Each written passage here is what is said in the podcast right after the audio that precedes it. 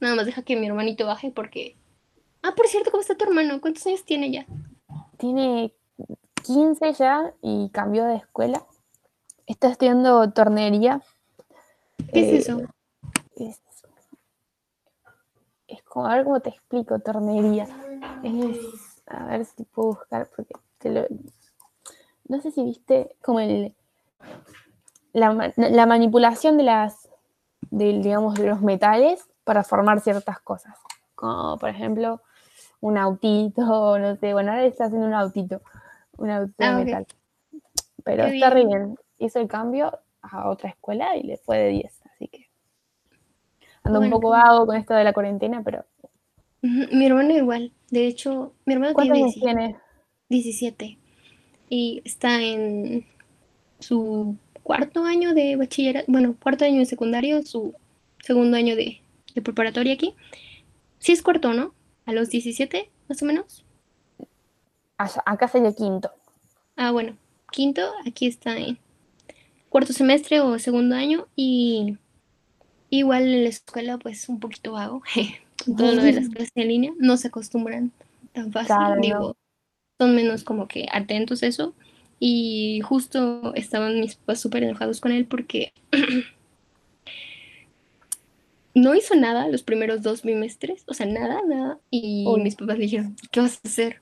Entonces se tuvo que ir a examen de recuperación y sacó el examen bien y al final sacó la materia con ocho, pero sí era como que se tomó vacaciones, o sea, como no le dijeron nada de que tienes que tomar clases, inició la Claro, pandemia, él no hizo nada y después se enteró de que tenía muchísimos en pendientes, muchísimos exámenes. Entonces Claro, claro. probó No. dos parciales. Sí, cuesta bastante para la gente más chica.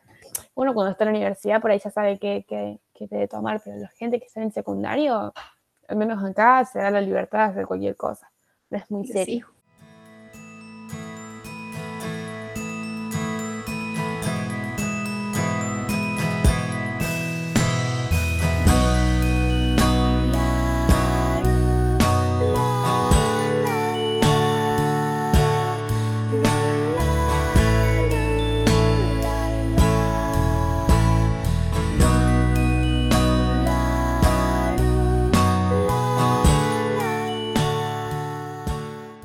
Pues Dale. Hola a todos, eh, este es el capítulo número 10 de Desconocidos. Tenemos a una nueva invitada, por favor, preséntate. Hola, soy Milagros Torelli, de Argentina, Córdoba. Y bueno, me invitó a hacer esta videollamada para charlar un poco y no acostumbrarnos a no conversar con nadie en esta cuarentena, que es bastante triste Sí, es no importante. hacerlo. Eh, pues, ¿cómo estás para iniciar? ¿Cómo te va con la escuela? Con respecto a la universidad, me va muy bien. Ya vengo. Sí, claro. Voy a cambiarme de locación. Sí, pasa mucho. A mí también me pasaba mucho con las clases en línea. Cuando, cuando pasa así que tengo clases virtuales, casi siempre son en plena hora de almuerzo. Entonces tengo que estar o con el micrófono apagado porque están todos comiendo o irme a otro lado aparte. Sí, tengo, estoy estudiando diseño audiovisual, por ende, como que no hacen muchas cosas que sean teóricas, sino que son más que todo prácticas. Y bueno, y con todo esto de la, de la cuarentena no podemos hacer nada práctico. Por ejemplo, este año íbamos a hacer un programa de televisión y no pasó. Y como que nos quedamos sin programa de televisión. Diseño audio- audiovisual es que Es cine mm, mezclado con publicidad y con un poco de, digamos, vos tenés cinco años, son cinco años una licenciatura. Mucha gente de México viene a estudiar esta carrera acá. oh, qué bien. Este año tenemos a tres chicas de México. No ¿Y sé de dónde son son. nuestras paisanas? No ¿De sé de dónde no Ah. sé de dónde son, pero creo, miran, no sabría decirte. Pero ellos no estudiaban esta carrera, sino que estudian algo así como artes o artes visuales. Ya. Esta carrera tiene cinco años y el primer año vos ves todo lo que es ficción, todo lo que es ciencia ficción. Después, en segundo año, todo lo que es televisión. En tercer año, todo lo que es periodismo. En cuarto, todo lo que es documental. Y en quinto año, vas a todo, todo lo que vos, o sea, es tu, tu tesis. La tesis es el proyecto con el que vas a terminar y te vas a recibir, lo haces, tienes que hacer una serie, una película, una videodanza, lo que vos quieras. Eso siempre es libre. Ah, qué bien. Es, lo que te iba a preguntar es que si tú ya sabes o tienes idea de qué es lo que quieres hacer en tu tesis o de qué quieres hacer con tu carrera. Digo, ¿para qué fue? ¿Fue para entrar a publicidad o quieres estar en cine? No sé por qué tengo la percepción de que querías estudiar cine. Claro, digamos, eh, con diseño visual puedes hacer cine, puedes hacer publicidad, puedes hacer lo que vos quieras porque es bastante amplio. A mí cine me gusta, pero es muy complicado hacerlo, más que todo porque, bueno, en Argentina muchas veces no es lo mismo que en otros países, digamos, mm. no, una, una, película siempre va a terminar siendo buena y lleva mucho, mucho costo. Pero ahora lo que estoy haciendo, estoy trabajando de, eh, en publicidad. Eh, me encargo de mantener las redes sociales y hacer, digamos, todo lo que es promoción en ellas o diseño en web y mm. entre otras cosas de cada empresa que me pida, digamos. Entonces, como que voy... ¿Te llegan trabajos? O sea, ya es como aplicado bien. Sí, sí, sí. Eso empecé este año y ya tengo bastantes. Al principio empecé con tres personas nomás mm. y ahora tengo como diez, así que es un montón. Está muy bien. Es tu segundo año, ¿no? Sí. Y bueno, y estoy complementando un poco lo que es animación con todo lo que es redes sociales, porque bueno, es como ahora lo que más llama la atención es el video y todo lo que sea no lo que sea imagen fija. ¿Vas a iniciar tercero? Sí. Sí, ¿verdad? Es que recuerdo que vas un año, como un semestre adelantado a mí. Claro. cuando yo terminaba ciclo, tú ya ibas a la mitad del siguiente. Claro, nosotros empezamos en marzo y terminamos en diciembre. Eso sería todo el ciclo. Nosotros iniciamos en agosto y terminamos en diciembre. Bueno, la mitad del ciclo y el siguiente ciclo lo terminamos en junio y pues otra vez hasta agosto. Pero sí recuerdo que teníamos como que ese desfase. Entonces, ya vas casi a la mitad de tu carrera. ¿Cómo te sientes? La verdad que se pasó rapidísimo y no lo consideraría este año como mitad de la carrera porque no pudimos hacer nada en ese sentido. Fueron muchas clases virtuales, entonces se nos complicó hacer todo lo que es práctico. Pero se pasa muy rápido. Yo pensé que se iba a pasar más lento y se pasó volando. Se pasó muy, rápido. Sí. Así que bueno. ¿Y, fuiste la única que decidió estudiar eso? ¿Tus demás amigas que con las que yo casi no hablaba, pero sí más o menos las ubico? Creo que no hay ninguna en tu escuela, ¿o sí? Em, están, digamos, vos tenés, está, es Arroyo Cabral mi pueblo, ¿no? Vos tenés el secundario, el primario y el jardín. Haces todo el secundario y después podés irte a, bueno, o a la capital o una ciudad cerca que es muy famosa, que es Villa María, y que esa es la que hace los intercambios con otros países. De compañeras mías que tenga en la universidad son muchas, porque mucha gente va. Tengo a alguien que está haciendo terapia ocupacional, bueno, y tengo una amiga que sí que está haciendo lo mismo que yo, mm. eh, diseño de visual. Pero muy, eh, digamos, la mayoría de la gente del, pueblo siempre se va a, a, la carrera esa, a la universidad, perdón, a la universidad siempre se van porque es bastante cerca y es barato, porque es pública. ¿Ibas en colegio privado, no? En la en secundario. Sí, era medio católico, casi privado. En realidad no hay una gran diferencia entre público y privado. Le decían privado por, no, porque creo mm. que era católico, por eso nomás, no por otra cosa. Que me pasó un poco como a ti, que, bueno, me fui, cambié de amistades en mis últimos años y después me fui a estudiar en la capital. Yo sí claro estoy loca y, me, me fui desplazando y allá no tengo, o sea, ninguna de mis amigas fue a estudiar en el mismo lugar y aquí pues están estudiando en distintas universidades, cerca del pueblo o lejos del pueblo, pero pues yo estoy en la capital y fue completamente nuevo. Son muchísimas personas de muchísimos lugares. De hecho, hay en mi carrera, no, y en mi generación, no en mi grupo que yo sepa, pero hay una chica de Argentina también. Eh, sí, acá cuando quieren hacer intercambios, eh, te pagan todo si vas a México. Si vas a México, Colombia o, Brasil, tenés todo pago, como carrera, digamos. ¿Y no se te ha ocurrido venirte o no se te ha entrado la espinita de creer? Sí, sí. O sea, quiero hacerlo, pero para irme hasta allá tengo que tener más de mitad de año de carrera hecha. Y venir recién, me falta todavía. Así que pues por eso, por eso mismo no. Si en algún momento quieres venir, y no sé a qué universidades te hagan el cambio, pero si es a, a la UNAM, a Ciudad de México, por supuesto te puedes venir y yo aquí te ayudo con cualquier cosa que se te ofrezca. De 10, buenísimo. Sí, no sé bien con cuáles universidades tienen convenios, pero mm. está, está buena la idea. O sea, me gustaría ir. Dicen que México es mucho mejor que, que Colombia, por ejemplo, en este sentido de artes. Yo la verdad estoy más en el lado de ciencia porque yo estoy estudiando biología. Sí, sí. Pero... ¿Cómo vas vos con eso?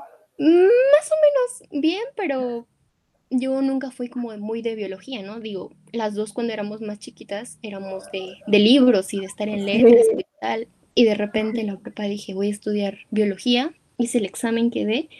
Y pues son chicos que saben un poco más de biología o que se prepararon en la prepa para eso y yo no. Yo cuando hice mi examen de ingreso a la universidad, pues tuve errores en todas las materias excepto en literatura. Literatura las tuve todas buenas, pero el examen no lo hice para eso. Entonces, pues sí, fue como un cambio de ambiente medio brusco, pero ahorita ya le estoy agarrando un poco el ritmo y este semestre salí bien. Tengo que hacer un proyecto de química, pero yo soy horrible en química. Entonces, pues ya es lo único que me falta. Lo entrego el próximo jueves, creo. Y pues sí, ahí voy más o menos. La verdad es que dicen que, bueno, no sé si has visto ese meme o esa imagen que dice que la universidad sin la vida universitaria no es lo mismo. Me parece un poco así porque me gusta la universidad y claro que es muy bueno y mis profesores y las, los contenidos que nos enseñan son muy interesantes, pero me gustaba la universidad por la universidad, o sea, por ir a las instalaciones, estar ahí con mis amigos. Entonces, pues ahorita es como de me clases en línea, porque ya estoy como que extrañando toda, todas las cosas que te da la universidad. Sí, es cierto, a mí me pasa igual, extraño mucho estar con mis amigas de la universidad o hacer los trabajos prácticos o tomar mate mientras esperábamos una clase u otra, entonces siempre se, extraña. ¿Y cuántos años son biología? Son cuatro, son menos. ¿Te quedan dos o no? Sí, no, me quedan tres, yo acabo de terminar mi primer año. Ah, claro, claro, claro. Sí, apenas voy el primer año. Bueno, pero te vas, a ir, te vas a ir adaptando, mucha gente. Bueno, no sé cómo es allá, pero acá, digamos, el secundario no te prepara para la universidad, entonces, tanto si te querés ir para ingeniería o, o biología, te va a costar igual porque no tenés una especialidad. Aquí en algunos lugares te dan como una especialidad. A mí no me la dieron, a mí me dieron como que un poco de todo, pero en algunos lugares sí como que te preparan para ciertas áreas más que para otras. Entonces, algunos van como más preparados para ciertas cosas o, menos preparados para ciertas cosas. Pero igual no es como que una regla que se tenga que seguir. Digo, tuve compañeros, o bueno, tengo compañeros ahorita que habían estudiado su prepa para ingenierías o matemáticas o física y terminaron entrando a biología, que pues es muy diferente. O sea, nada es como que esté escrito, pero, pero sí como que te intentan dar una preparación. Y digo, hay personas que no la seguimos simplemente. bueno, pero hay personas que les sale fácil y otras con un poco más de estudio sale igual, así que fuerzas. te va a ir bien. Biología y química a mí me gustaban cuando iba al secundario, pero claro, estar en la virtualidad es mucho más complicado aprenderlo que si estás presencial. Sí, sí, sí, bastante. ¿Y nunca consideraste otra carrera aparte de la que estás estudiando ahora? Mm, sí, me gustó arquitectura, me gustaba. Mm me gustaba mm, medicina, pero ya había desistido, era muy difícil. Y si no, ¿qué otra había? Em, se me fue el nombre, ¿cómo se llama esto? Radiología. Mm. Es para... No sé por qué me vino todo esto de los huesos, es mucho de rayos X, ¿no? Sí, pero a las mujeres no les dan muchos trabajos de eso, entonces es medio complicado. ¿Y vos pensaste en otras? Sí, yo pensaba en letras todavía cuando iba como en quinto, cuarto semestre de, de la prepa y también en filosofía, mi profesor del último año de la prepa era, mi profesor de filosofía del último año era muy bueno y como que me llamó mucho la atención, pero al final ya, ya no me convencí, me quedé en biología porque también tenía como que el plan de especializarme de, biología. Es como que muy amplio, puedes tomar muchas cosas, o sea, puedes ser zoólogo, con puros animales, puedes estudiar plantas, todo de botánica, puedes estudiar biología marina, todo lo de, pues, mar. ¿Qué te gusta? Este, yo tenía como plan estudiar neurobiología, que pues es en el cerebro y no es nada fácil. Es re interesante ese tema, así que sí, sí, pero justo necesito mucho de bioquímica y te digo que yo soy muy mala en química, entonces sí me intimida un poco, pero conforme vas entrando a la carrera te das cuenta de que hay como muchos campos, entonces puede ser pues estudiar ecología, etnobotánica, filosofía, historia de la biología, porque también hay como que pues muchísimos lados para donde puedes agarrar y no me angustia tanto en este momento, digo, después puedo ir viendo qué es lo que más me convence y ya especializarme en eso, porque sí es como que muy necesario que hagas un, bueno, no te lo no te obligan, claro, pero si te dicen que esto es como una base y ya después tú tienes que hacer un posgrado o algo en lo que quieras especializarte. Y allá, eh, ¿con qué no te probás? Eh, como ah, reglamento. ¿Qué no te tenés que tener para pues probar? fíjate que la universidad no es estricta con eso. Eh, la UNAM, entre las demás universidades de México, es muy flexible con eso. Tú puedes tomar, este, pedir que te den de baja temporalmente y regresar a tus estudios cuando lo necesites. O sea, no necesariamente vas a ser un alumno regular, que es que vayas con los créditos que te piden en cada materia. No te piden como una calificación mínima, supongo que sería 6, o sea que pases la materia con lo que puedas y tienes tus créditos, que es lo que valga cada materia. Y si llevas esos créditos, eres un alumno regular. Si no los llevas, eres irregular, pero puedes seguir estudiando. O sea, tú puedes tomar una materia en el semestre y puedes llevarte ahí 20 años y la universidad te va a dejar seguir estudiando. 20 años, claro, no, acá te dan un tiempo límite, tipo 5 años, no más que eso, no mucho más. Aquí sí te dejan el tiempo, o sea, hay como restricciones, ¿no? De que ya no puedes acceder a ciertas cosas, pero justo en mi facultad hay una persona, un señor que se llama Cruz, y es Don Cruz, es una persona que creo que no está muy bien de sus facultades mentales, pero él estudia y lleva desde que mi papá estudió, porque mi papá estudió en la misma facultad que yo, desde que mi papá iba a la facultad, él ese señor estaba estudiando y ahorita que yo estoy, sigue estudiando. Entonces, nadie le prohíbe que estudie nada más no es alumno regular, pero la universidad como que siempre te permite que entres y tomes las materias y no te sacan. Entonces, tú puedes estar ahí los años que tengas que estar, o si tienes que trabajar, te permite trabajar mientras estudias. Es como muy flexible en eso. ¿Y es privada o pública? No, es pública. Ya me voy a fijar bien uno de los convenios, pero seguramente que sí, que está eh, mm. ligado con la Sí, sí, sí. ¿Y qué te dirían tus papás? ¿Crees que te dejaran? Sí, ellos me motivaron, así que sí. Eh, a ver, la idea es que cuando termine la carrera, irme de cualquier forma a algún lado, no importa si es, si es con, mm. con una beca mejor, pero si no, irme igual. Eh, así que estoy viendo, tengo una tía que vive en España, si me voy mm. después un semestre para ver algo allá, pero bueno, todavía falta mucho, así que no sé. Y las cosas están muy complicadas ahora y es muy difícil. Pensar en viajar es algo duro. Sí, es muy duro.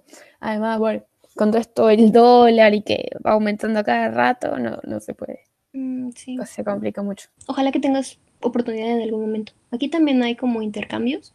A mí me interesa, como que no tengo muchas ganas de, o sea, si en algún momento tuviera la oportunidad de ir a países como Inglaterra o Estados Unidos, como que me gustaría ir o a Corea, porque como que últimamente ando muy obsesionada con esa cultura, o a Australia, Sí, porque tienen cosas muy bonitas que ver en biología y muy únicas, entonces me llama la atención. Algunos de esos lugares. Pero pues igual para hacer cine, yo creo que puedes encontrar, bueno, no cine, pero sí algo de audiovisuales. Puedes encontrar en muchos lugares muchas sorpresas, ¿no? Sí, sí, sí. Aparte cada lugar es distinto. Obviamente los estándares sería Estados Unidos, pero es privado. Todas las universidades de Estados Unidos son privadas en ese caso, así que ya es una idea descartada. Un poco complicado, sí. Pero igual, pues no está mal, puedes intentar este, aspirar a, una beca, no sé si en becas o a una. Ciertos apoyos. a, ver, cómo se puede hacer para irme a algún lado de alguna forma. Te iba a decir, eh, ¿cómo vas con el tema ya del COVID? ¿Qué tal? Mm, más o menos, como que depende del lugar en el, de México en el que estés creo que con Argentina compartimos un poco eso, que son países muy grandes.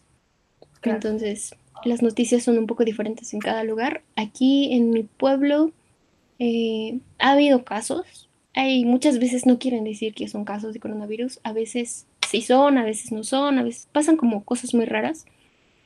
pero como que la gente intenta tomar sus medidas, digo, siempre andan con su gel o usan cubrebocas. También salen mucho y a mí me molestaba mucho que algunos vecinos luego hacían fiestas y a mí se me hacía súper imprudente que estuvieran haciendo fiestas. Pero como que individualmente la gente está tomando sus medidas. Digo, igual nosotros salimos al mandado una vez, una vez a la semana y que se desinfecta todo y se lleva a la casa, se guarda, se intenta no salir si no es necesario. Pero en la capital las cosas están un poco más duras. Digo, dejando de lado como que, bueno, no dejando de lado, pero aparte de las muertes y todas las personas que se pueden llegar a enfermar, el que la economía esté como tan baja está afectando poco a poco, está mermando y mucho porque pues México, varios lugares, la capital o el sur del país, pues se basan en turismo y no hay tantos turistas. Entonces, pues sí se está poniendo complicada la situación en cuanto a la economía y en cuanto a las personas infectadas, pues parece que cada día van aumentando más y más y más y no llegamos a al pico, no me acuerdo cómo se llama eso, o sea, todavía no está bajando la curva, pues la gente ya está desesperando, pero, pero pues solo es cuestión de esperar y de tener cuidado. La verdad ahorita no, no es como que veamos que esto vaya a terminar pronto. No sé si allá están mejor o peor o igual. Nosotros hace como 90 días que estamos en cuarentena, mm. pero eh, digamos mucho no se respeta y dos meses cerrando negocios no es muy bueno para nadie. Así que bueno, en lo que es Puebla no se nota nada porque no tenemos casos, pero lo que es la capital también está igual, como re complicada, muy complicada. ¿No han Así que bueno. allá? No, en mi pueblo no, no tuvimos oh, qué bien. Me sorprende somos, chiquitos, digamos, somos pocos. En Villa María sí, que está cerquita, pero en sí todo Córdoba está está bastante bien. El tema era la capital. Sí, sí, sí. Pues aquí justo igual por lo que te digo del turismo es que se, que se esparció muy rápido. La gente iba o venía o los turistas venían sin tomar las precauciones, se enfermaban, se enfermaba gente. En ciertos lugares donde hay mucha población cerca del municipio, también como que pues eran muchas eran aglomeraciones muy grandes, entonces se enfermaban y los trabajadores que sus patrones venían de un viaje de España o de Italia o donde fuera, y ya se enfermaban y los, la familia y tal. Entonces, pues sí hay como, creo que 30 casos me parece aquí. Digo, no son tantos, o sea, no, no explotado, porque es un pueblo bastante grande, digamos, pero, pero sí son pues unos considerables casos. La mayoría han sido como personas de más de 40 años, pero con problemas de ves que son más susceptibles las personas con obesidad o diabetes y tal. Pero grande también. Sí, sí, sí. Pero como que pues sí está para considerarse, ¿no? Para que tengan cuidado, pues también las personas jóvenes no son como inmunes a esto. No, yo tengo a mi novio que fuma muchísimo, entonces si le agarra coronavirus vas a ser una persona de riesgo por los pulmones. Así que eh, cualquier persona se puede enfermar. Sí, bastante. Bastante complicado eso vivimos en el mismo pueblo, así que no pasó nada, digamos, no tuvimos que aislarnos o no verlo por tantos, tantos meses. Él también está estudiando un, eh, se llama técnico en hardware, pero bueno, quiere estudiar más música, más que técnico. Así que el que viene a empezar la carrera de música en la misma universidad que yo. Qué bien, qué Porque bien. tiene muchos. Así que bueno, está, está bastante bien armada. Pero, o sea, es como, esto de la cuarentena a mí me sirvió mucho para eh, hacer cosas que no podía hacer antes.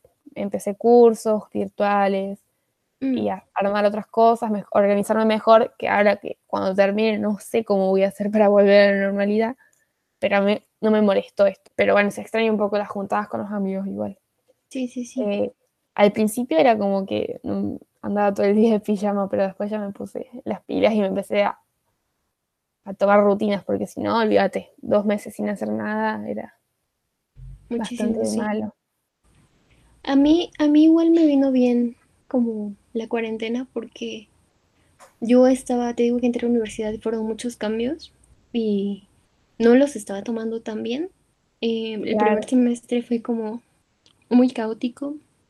A los últimos, el último mes de primer semestre. Y luego, pues ya venían las vacaciones de diciembre, dijimos, a lo mejor se calma, bueno, al menos yo, ¿no? De, las cosas se van a calmar, vas a estar bien, o sea, no pasa nada, no te vas a morir. Regresé al siguiente semestre y estaba como que, pues sí, calmada y todo bien, pero estaba muy desganada, no, o sea, siempre tenía sueño, no quería comer y estaba toda triste. Y de repente como que me di cuenta de que estaba muy mal, o sea, yo me di cuenta de que estaba muy mal y que ni siquiera estaba queriendo entrar a mis clases. O entraba y me aburría o me desconectaba luego, luego. Y fui a un módulo de atención psicológica dentro de la facultad y dije que necesitaba ayuda. Y ya me dieron como que mis sesiones de terapia para que hablara y como que comprendiera qué es lo que estaba pasando, ¿no? Y todos los cambios de entrar a la universidad y de mudarme a no sé cuánto tiempo de mi casa y estar sola en una ciudad nueva con gente que no conocía, como que me pegó más duro de lo que yo pensaba. Y pues pensar un poco en eso. Entonces cuando me dijeron, te vas a regresar a tu pueblo, vas a estar ahí con tu familia, ahí vas a tomar tus clases en tu casa, pues yo dije, pues está bien. Entonces como que tampoco me fue tan duro a mí, fue como regresar a mi lugar seguro y fue un tiempo fuera, sin tanto sí, alboroto alrededor. Es mejor, aparte eh, uno en casa se siente más cómodo y bueno, sí, hiciste cambios muy grandes. Yo solamente viajo los días que tengo clases, me imagino lo que es mudarte completamente y debe ser bastante difícil al principio y más cuando, bueno, estabas con una estabilidad emocional frágil, así que y eso cuesta responderse. Así que bueno, pero ahora estás bien, ¿no? Sí, un poco mejor. Digo, a veces todavía tengo mis, mis bajones, pero, pero en general como que ya las cosas se van medio arreglando o poniéndose en su lugar. O al menos como que aprendes a, a ver todo eso, ¿no? Digo, a mí sí me da un poco de miedo el regresar a clases, pero bueno, supongo que igual como tú, que no sé cómo me voy a readaptar, pero, pero pues al final creo que que podemos, ¿no? Digo, si nos acostumbramos a esta situación, también nos podemos acostumbrar a la, a la nueva. Sí, yo digo, eh... ay, estaba por decirte algo y me fue. Ah, bueno, que en esta, eh... qué bueno que en la universidad recién, digamos, te dan psicólogos, acá no tanto, pero bueno, eh... yo también estuve con los bajones bastante, tenía muchos ataques de ansiedad, porque como soy muy, muy, o sea, muy despelotada, en el sentido de que siempre quiero hacer algo. Mm. Eh, y al eh, amontonar muchas cosas, después llegaba la noche me agarraron unos ataques de ansiedad tremendos. Ahora ya calmaron. Y bueno, no sé si también fueron por las pastillas anticonceptivas o qué, pero bueno, ya estoy mejor. Igual estoy, nunca pensé ir a un, a un psicólogo. Yo siento que al menos sí me ayudó a, a saber en dónde estaba parada o qué es lo que quería hacer. Así que si en algún momento igual te sientes como que, no sabes qué onda, yo sí recomiendo la, terapia. Mucha gente dice que no, pero yo siento que sí. Y, y pues complementarla con otras cosas, ¿no? Otras cosas que también puedan ayudarte a, sentirte un poco mejor. Digo que es lo importante. Sí, empecé yoga como terapia. Yo también. A dos clases, pero sí. Yoga sí. Todo virtual igual.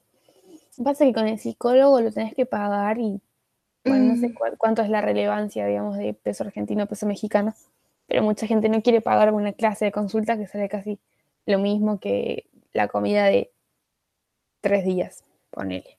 Sí, aquí, pues, igual yo no creo que hubiera tenido dinero para pagarlo, fue como un servicio de la universidad, que digo que los alumnos como regulares tienen ciertos, o sea, todos los que somos de nuevo ingreso y nos mantenemos en la carrera como en nuestros tiempos y formas, podemos ir a muchas cosas de de cine, de teatro, de descuentos y así. Ah, mira, re bien. Y uno de los servicios que también tiene la universidad es, psicológico. Y como que mi, mi, facultad es muy característica por tener personas con problemas eh, emocionales. Es la facultad de oh. ciencias. Y tenemos carreras de matemáticas, física, eh, matemáticas aplicadas, actuaría, tal. Entonces son como carreras un poco duras. Y bueno, te digo esto con esto te digo todo. Los de la Facultad de Psicología van a nuestra facultad para hacernos los exámenes de ansiedad. Son como sus experimentos. Ajá, entonces. que todo lo que es ciencia es, bastante complicado. Mucha gente le pasa que se pone muy nerviosa. Sí, cuando son muy exigentes. Y bueno, y no saben cómo manejarlo. Y pues justo aquí, por eso tienen como que su, su centro de atención psicológica, porque nos ponemos mal pero hay muchas instituciones que, más con lo del coronavirus, están intentando dar atención gratuita. Sí, es que vos pensás, la, gente que vive en departamentos o en la capital, que no tiene un, espacio verde, es mucho más complicado que, que no se estrese, digamos. Está encerrado todo el día, no puede salir, no tiene contacto con nadie, tal vez sí, pero de cualquier forma se puede deprimir fácilmente. Sí, justo creo que es una ventaja que tenemos tanto tú como yo y que, por ejemplo, mis compañeros, la mayoría de mis compañeros de la universidad no tienen, porque muchos son de la Ciudad de México o de otras ciudades y viven así en, departamentos o en casas que pues este tránsito de autos y es de edificio.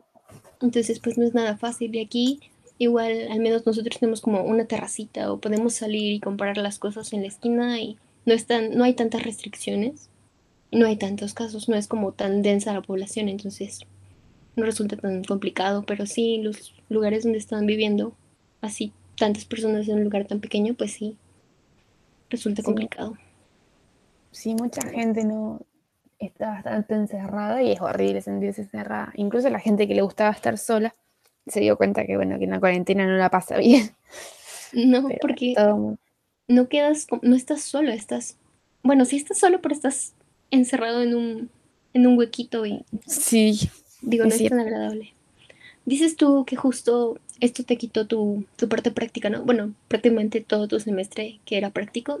Nosotros tenemos mucha teoría, pero también tenemos laboratorios en la universidad y tenemos lo que se llama prácticas de campo, que es que nos vamos dos, tres, cuatro días a campo a estudiar distintas cosas. Por ejemplo, yo este año tenía una materia que era de algas, entonces íbamos a ir a, a, Veracruz, que es un estado de la República que tiene costa. Entonces íbamos a ir al mar y íbamos a ver las especies que hay en el mar y bioluminiscencia, que es cuando el agua se ve brillosa. No sé si alguna vez has visto que eso íbamos a ir a estudiar. Y en otra materia... Sí, se ve súper bonito, pero pues no me tocó ir en persona. en otra materia... ¿Pueden hacer después o no? Eh, no, de esa materia ya no. Podemos ir a otras para hacer otras cosas, pero esa materia como que ya terminó y ya, ya fue.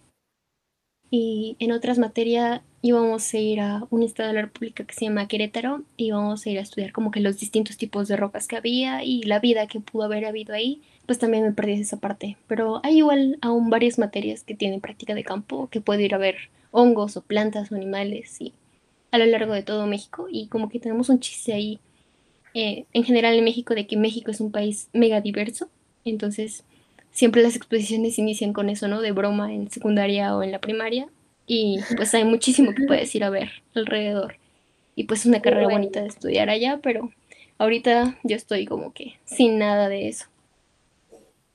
Claro, ustedes al tener mar también tienen toda esa, digamos, esa, esas posibilidades. Que qué mal que te lo perdiste porque suena re interesante.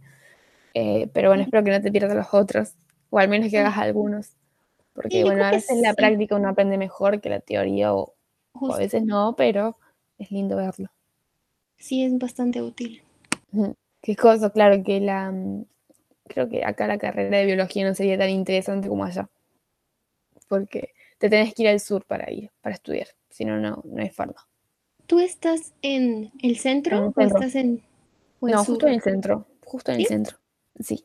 Sí, porque la Que justo no, bueno, no estoy segura, pero siento que no te quedaba tan, tan lejos la capital. O sea, sí estaba lejos, pero no era tan lejana. No, no, claro, me queda a siete horas, pero no está tan lejos como otras cosas, así que. Mm. Sí, porque justo lo consideraste, ¿no? Pensaba irte a estudiar a Buenos Aires. Sí, sí. Pero bueno, después dije no, porque era muy caro. sí. No, igual yo tengo. ¿Mm? No, no, decime. No, que tengo compañeros que igual vienen de 7, 8 horas, hacen viajes enormes para llegar a la capital. Yo me hago tres, pero sí, no es tan fácil como que estar trasladándote. ¿Y viajas en colectivo? Eh, sí, pero ahorita te digo que como me mudé a la universidad, allí, a la ciudad, vivo muy cerca de la universidad, entonces son como un, un bus de 7 minutos, 5 minutos y estoy en la ¿Y cursas en el día o la noche? Yo puedo hacerme horario. El primer semestre me tocó en la noche, entonces iba de 2 de la tarde a 9 de la noche.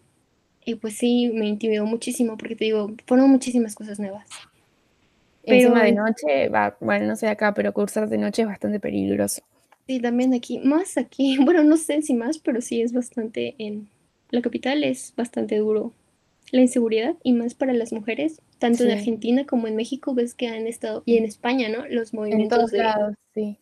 de los derechos de las mujeres, el movimiento de la marea verde.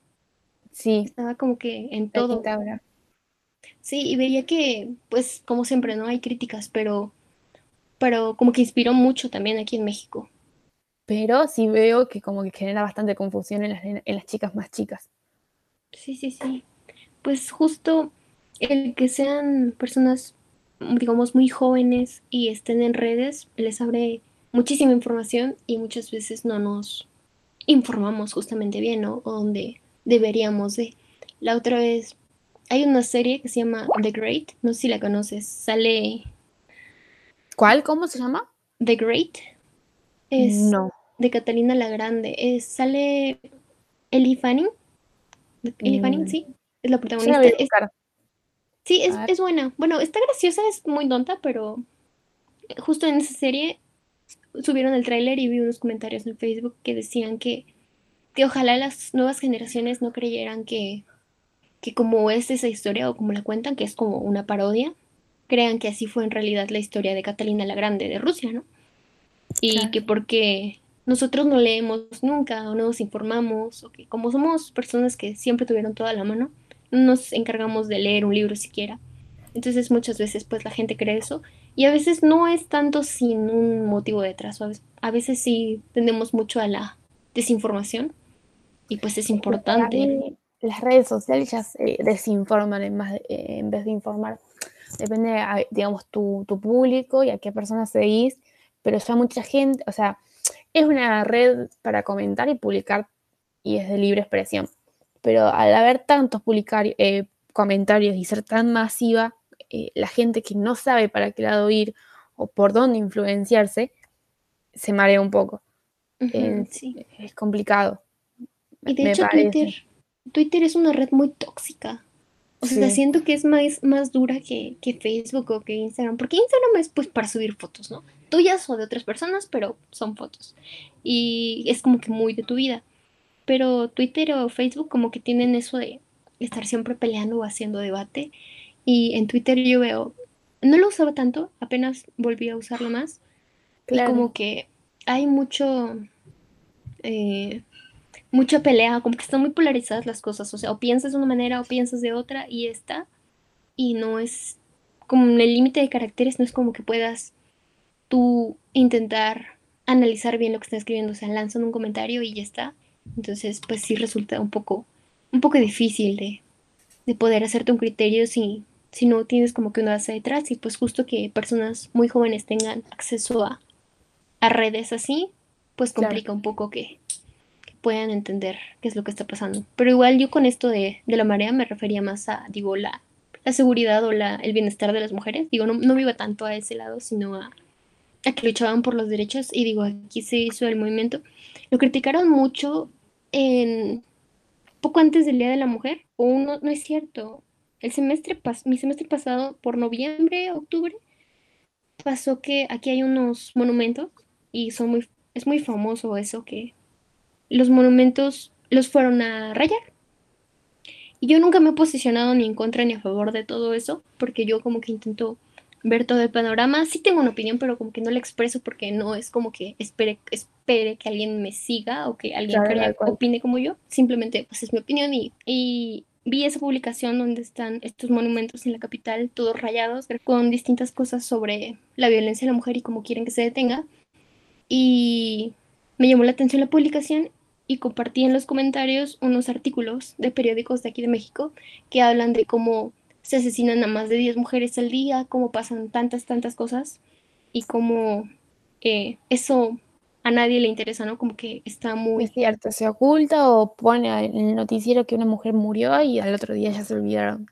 Se olvidan y bueno. Fue un crimen pasional o cosas así. Entonces, yo publiqué este periódico y algunas cifras así de la violencia que ha habido contra las mujeres en México y la gente se me fue encima en redes o sea, en Facebook. son eh, todos muy subset, eh, digamos, muy ahí el límite de lo que puedes decir y que te van a criticar o no. Pero bueno, está bien que lo hayas dado a tu comentario, obviamente. me, me, llamó la atención porque yo no les dije nada, o sea, yo no dije absolutamente nada de que estaba a favor o en contra de las pintas ni nada, yo solo puse información que es de dominio público de lo que está pasando en México y la gente empezó de que, ah, o sea, que estás justificando que hagan todo esto, que hagan destrozos, no sé qué, bla, bla, bla. El respeto se gana, no se lo puede, no, no se lo merecen si hacen todas estas cosas. Yo no dije absolutamente nada, pero la gente como que prende. Entonces, las redes como que no son muy buenas. Muchas veces no son de algo que se piense, es algo del momento, de la emoción del momento, de que te calienta, te enojas y escribes. Y sí, cierto. Yo ni siquiera dije que, qué opinión, puse esos datos, pero la gente pues se prende y es, es complicado. Sí, acá bueno, eh, pasa con las mujeres apoyan a la marea, digamos. No, no hay alguien que diga que, ah, no, mira, por, por tal causa, por cómo se mm. mostraron. Hay comentarios estúpidos, hay comentarios en contra, hay comentarios quizás solamente para calentar, sí.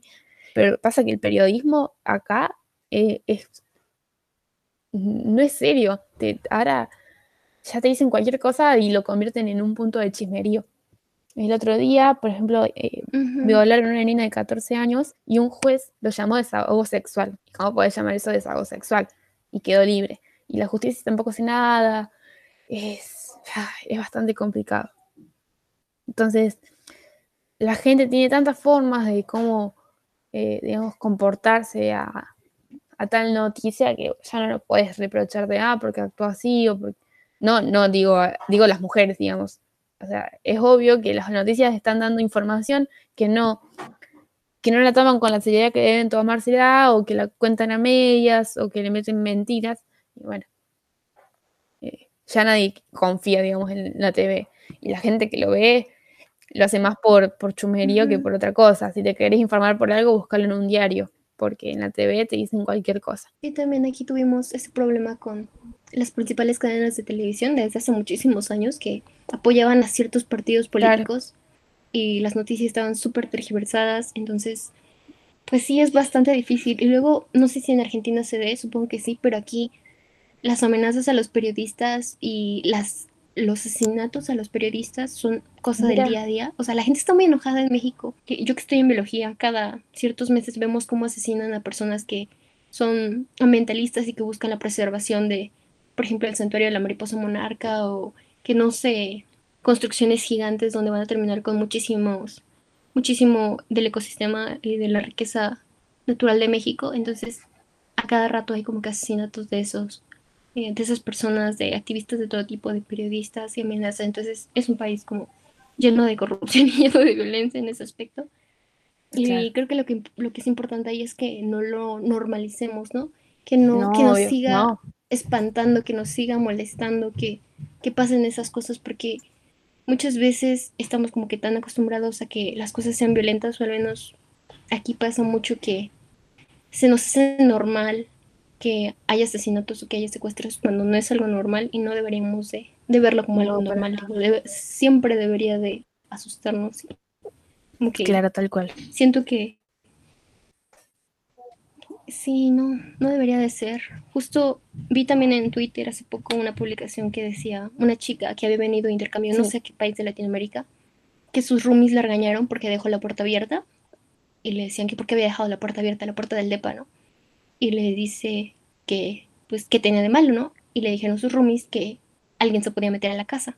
Y esta chica, que era de intercambio de Europa o de algún país de por allá, decía que ¿por qué alguien se metería a una casa ajena? Claro, no entendía nada. Y pues sí, a lo mejor allá puedes tener esa confianza, ¿no? Pero acá no puedes llegar y hacer eso. Claro, y, no porque no esté bien, porque tú deberías tener esa libertad, pero, pero pues es difícil, ¿no? no Digo, aquí no me atrevería yo a dejar mi puerta abierta o a dejar cualquier cosa. Acá tampoco. sí, no, hay no, no, no. mucha inseguridad, así que no, no conviene tomarse esas modestias. Pues así que... es duro, sí.